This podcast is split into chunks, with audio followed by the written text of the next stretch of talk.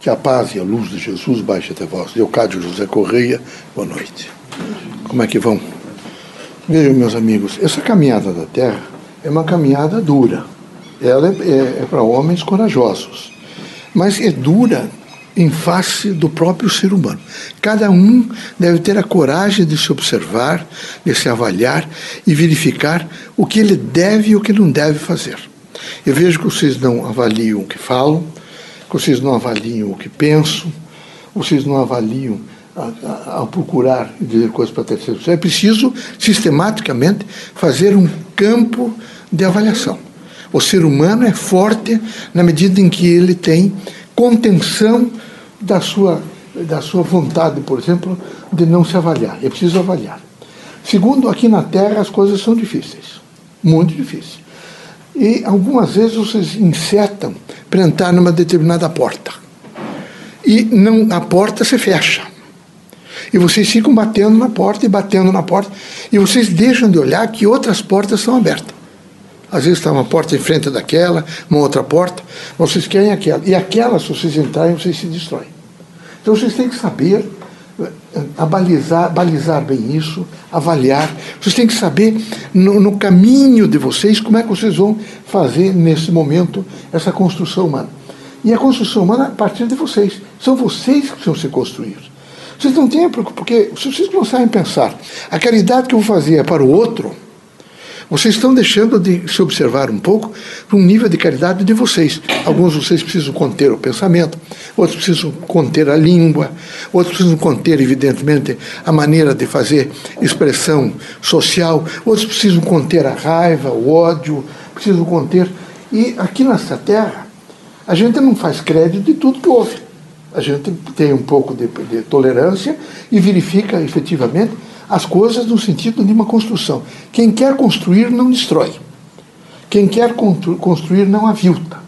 Quem quer construir está sempre disposto a um levantamento moral um levantamento espiritual.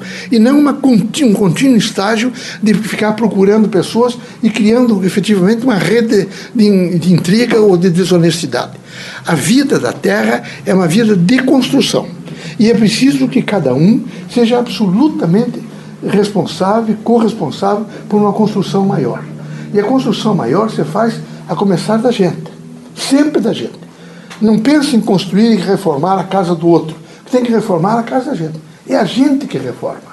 Nós temos que pensar como é que eu estou indo, de que maneira eu estou me comportando, quais são nesse momento as minhas relações com o mundo, com as pessoas, com as coisas.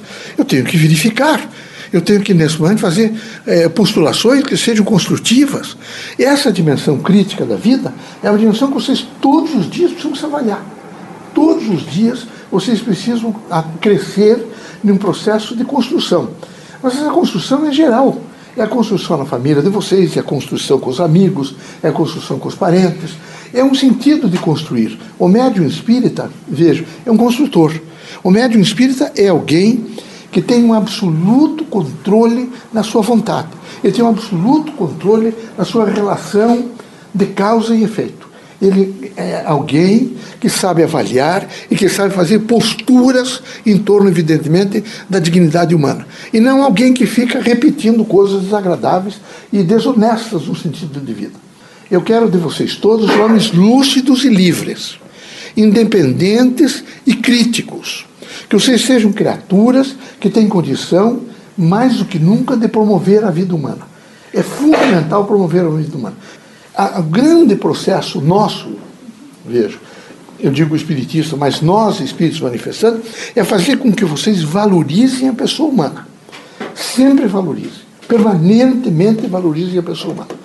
Enquanto vocês não fizerem isso, vocês vão continuar permitindo que continuem matando as pessoas, porque vocês alimentam essa, essa desordem da desconstrução humana. Então é preciso estar com um pensamento construtivo, moralizador, integrador do bem e facilitador das reformas. Vejam, então a gente imagina que vocês todos, pelo menos um, um grau assim de compreensão do que representa a prece, vocês alcançaram. Então seria importante que agora vocês parassem um pouco, quando vocês estivessem em casa, fossem fazer a prece, vocês lembrassem da humanidade. O que é humanidade? São todos os homens e, eu pertencente a ela.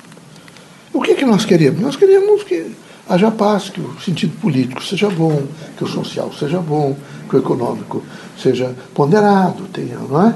que, o, cultural seja bom, que as pessoas se espiritualizem. É o que tem que pedir.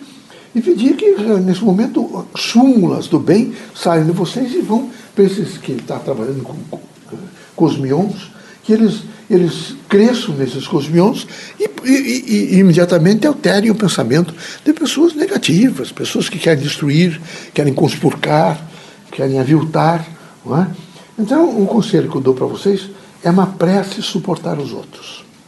É uma prece não falar mal dos outros. É uma prece não destruir os outros. É uma prece amar as pessoas.